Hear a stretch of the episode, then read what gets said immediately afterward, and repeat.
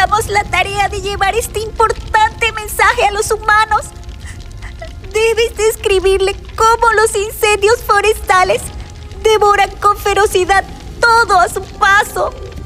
Deja que visualicen la angustia de nuestros hermanos, que en su desesperada huida de las llamas encuentran un destino trágico.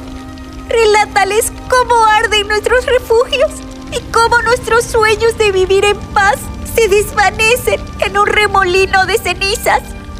Debes hacerles entender que la madre naturaleza, herida y llorando, anhela su ayuda para detener esta destrucción implacable antes que sea demasiado tarde.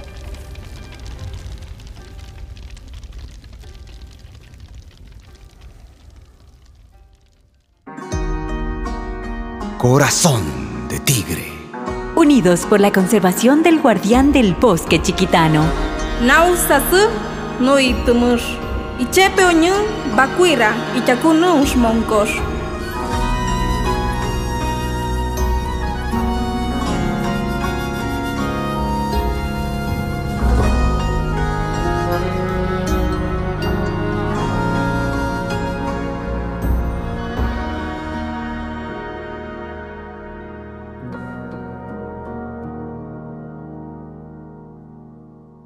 Capítulo 4 Los parientes del bosque. El resplandor de la luna se cierne sobre el bosque chiquitano. Con cada noche que pasa, Buca se adentra más en su misión, buscando un equilibrio entre su mundo animal y el humano. Pero el desafío es mucho mayor de lo que parece. El bosque, vasto y enigmático, guarda más que solo árboles y plantas. Alberga almas que han vivido por siglos, almas que han visto la transformación de su hogar, que han sido testigos de la expansión humana y su devastador paso.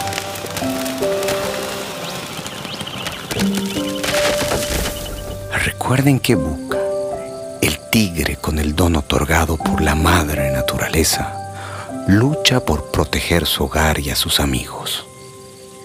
Buca es un ser especial. Puede transformarse en humano durante el día. Sin embargo, este don solo durará 29 días, el tiempo que tarda la luna nueva en convertirse en luna llena. Ahora acaba de llegar de la comunidad La Esperanza y ya en el bosque se transforma de nuevo en un gran tigre.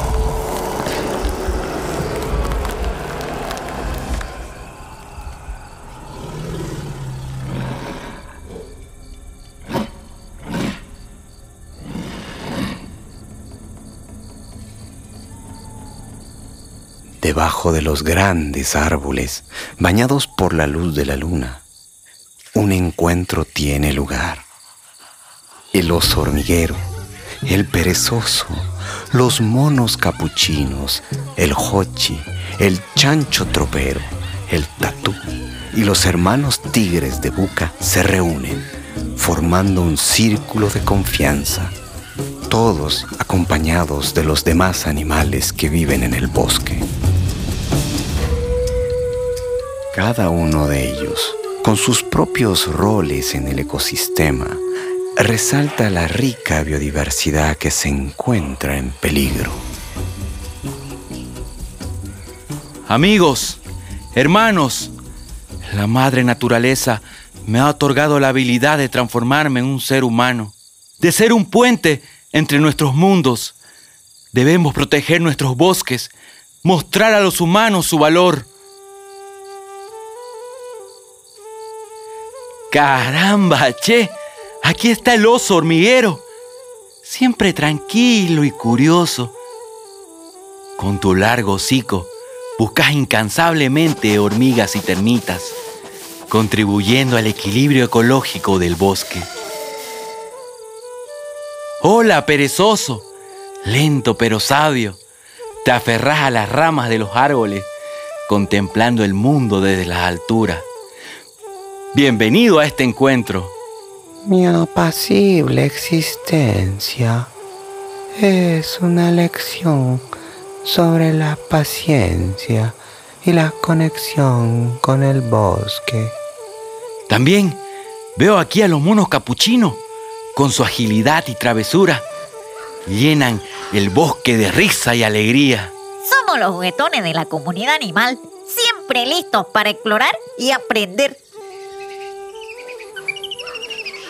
Y el chancho tropero, con su fuerza y espíritu aventurero, mantienen el orden en el bosque. Qué bueno ver también al tatú, que con su caparazón protector es un símbolo de resistencia en el bosque. Nosotros paramos siempre alerta y somos valientes. Enfrentamos cualquier amenaza que se nos presente. No puedo dejar de nombrar a mis hermanos tigres que están aquí a mi lado, con quienes comparto sangre y espíritu. Ustedes son mi familia, mi manada, mi hogar. La naturaleza es nuestra madre y nosotros somos sus guardianes. Saludos a todos en general, a todos los que están presentes. Así, Buca, bajo la luz de la luna, está reunido con sus amigos y familiares bajo los árboles ancestrales. Les cuenta los detalles de que fue bendecido con el poder de convertirse en un humano. Con gran seriedad y respeto, los animales del bosque, que ahora ya están enterados del poder de Buca, le piden que hable con los seres humanos en nombre del bosque y de todos los seres vivos que lo habitan, sobre sus miedos, amenazas y sus esperanzas. El tucán toma la palabra. Debe hablarles a los humanos sobre el avance implacable de la deforestación que está ocurriendo muy cerca del bosque de la esperanza. Sobre la crisis del agua que seca ríos y lagunas. Sobre el dolor de los pichones en sus nidos. Y sobre la sed de los animales acorralados en los atajados de agua. El mono capuchino cerró los ojos brevemente como si reviviera en su mente los terribles momentos. Buca, tienes que describirle cómo son los incendios forestales dentro del bosque. Cómo el fuego devora todo a su paso, dejando destrucción y desolación. Cómo muchos de nuestros hermanos muerto mientras escapaban de las llamas cómo arden nuestro refugio y nuestros sueños de vivir en paz se convierten en ceniza. Buca escucha a sus amigos con atención y asiente con determinación. Sabe que es su deber llevar el mensaje del bosque a los habitantes de la esperanza. Todo esto debe ser llevado a los oídos humanos. Ellos deben entender la gravedad de sus acciones. Juntos haremos que la esperanza y toda la chiquitanía superen todos estos problemas que nos están causando mucho daño. También les recordaré que aportamos al equilibrio del planeta y cómo nuestra existencia es vital para todos.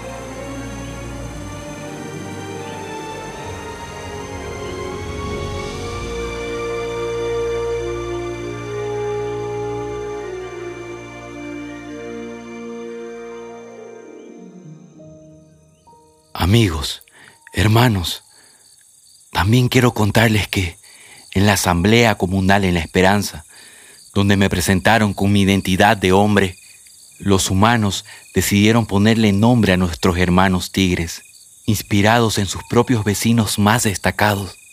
Lo hicieron con la ilusión de que, al reconocer un nombre familiar en uno de nosotros, puedan recordar que los humanos y las especies somos igual de importantes.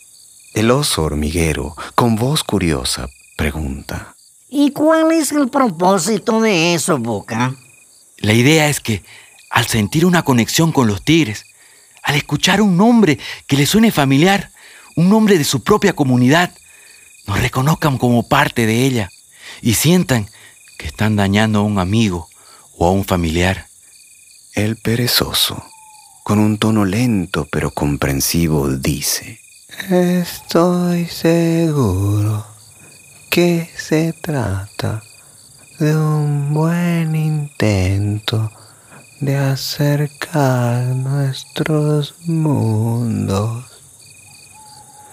de recordar que todos somos uno con el bosque.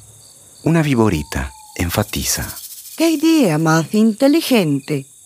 Si se logra que los humanos sientan más empatía hacia nosotros, valdrá la pena.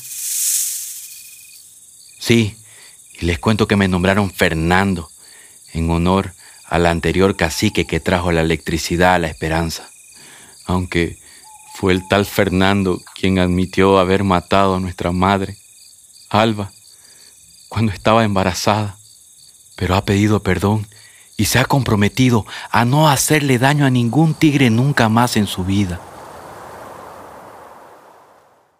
El Hochi, con voz suave, agrega. Se trata de un paso en la dirección correcta. Aunque la verdadera prueba será ver si los humanos actúan de acuerdo con sus palabras. A los otros tigres y tigresa bautizaron con los nombres de Estela, Gabriela, Pamela, Mauricio, Marcelo. Incluso una joven tigresa lleva el nombre de Isabel, la joven activista de la esperanza que está de nuestro lado en esta lucha. El chancho tropero no quiere quedarse callado.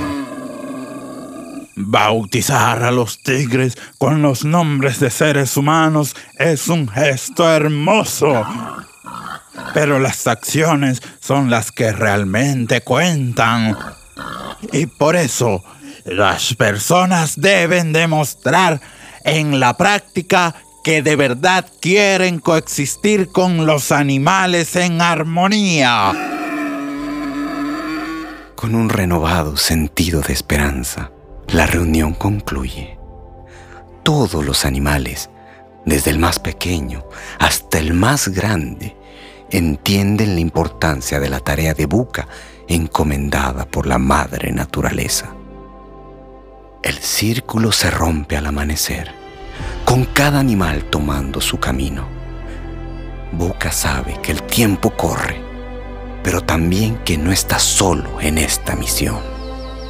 Con la llegada del alba, Buca nuevamente puede transformarse en un ser humano Siento en mi cuerpo el peso de la misión y el amor por mis dos hogares que ahora tengo, el bosque y la comunidad La Esperanza. En el próximo capítulo de Corazón de Tigre, las tensiones en la comunidad chiquitana se intensificarán aún más.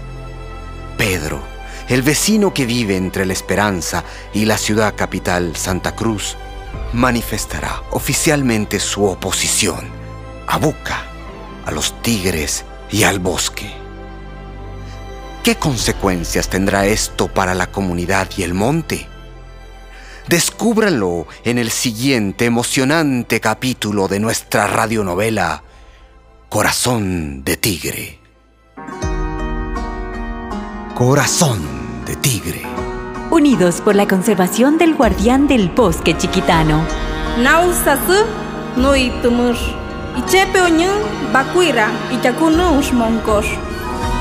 Una producción de WWF Bolivia y Revista Nómadas.